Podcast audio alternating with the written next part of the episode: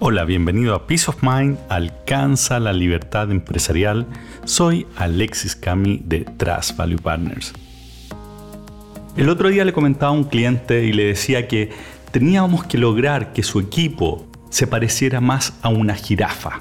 ¿En qué sentido? En que así como nosotros los seres humanos nos demoramos del orden de 14 meses para caminar en forma independiente, las jirafas pese a que al nacer caen de casi 2 metros de altura, salen caminando antes de la primera hora. Necesitamos que caminen solos nuestros gerentes de modo que tengamos más tiempo de calidad para tener conversaciones relevantes, ya sea con nuestros colaboradores, con clientes y con empresarios en general, para tener tiempo para ir a un mastermind como hablaba en el, en el episodio 5 o ir a conversar sobre otros temas de otras industrias que nos puedan alimentar la creatividad en lo que estamos haciendo.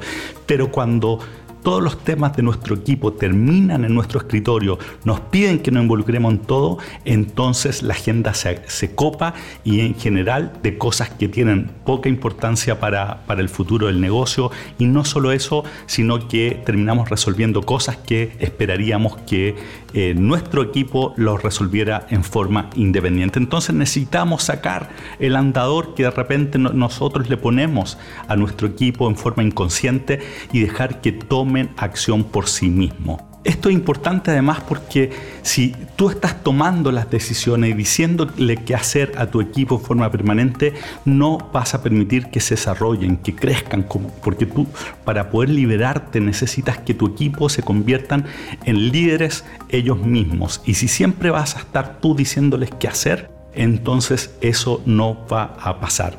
Entonces necesitamos que tomen, tomen más decisiones y conversando con un cliente que ha avanzado mucho en esta dirección, me comentó de una pregunta que integró a su repertorio con excelentes resultados y la quiero compartir contigo. ¿De qué se trata?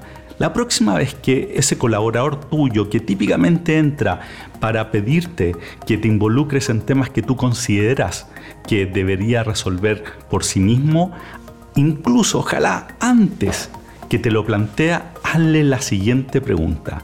Pregúntale, ¿qué puedo hacer yo por ti que tú mismo no puedas hacer? Tremenda, tremenda pregunta. ¿Qué es lo que te va a pasar? Y lo que le ha pasado a este cliente es que una cantidad importante las veces que entran, al final se dan media vuelta y ni siquiera te dicen algo. ¿Por qué? Porque al poner esta pregunta, tú lo que estás haciendo es que si te van a hacer la pregunta o te van a plantear el tema, hay un reconocimiento de que no son capaces de hacerlo por sí mismos.